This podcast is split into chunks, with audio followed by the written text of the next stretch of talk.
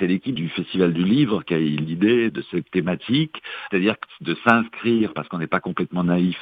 de s'inscrire dans un monde euh, pour le moins, c'est un euphémisme chaotique, euh, anxiogène, mais on n'avait pas envie de rester les deux pieds dans la glaise parce que l'événement a quand même lieu avant Noël. L'événement est un lieu euh, extrêmement familial, très ancré dans la vie des colmariens et des Alsaciens en général. Donc on avait envie de donner une démarche extrêmement volontariste,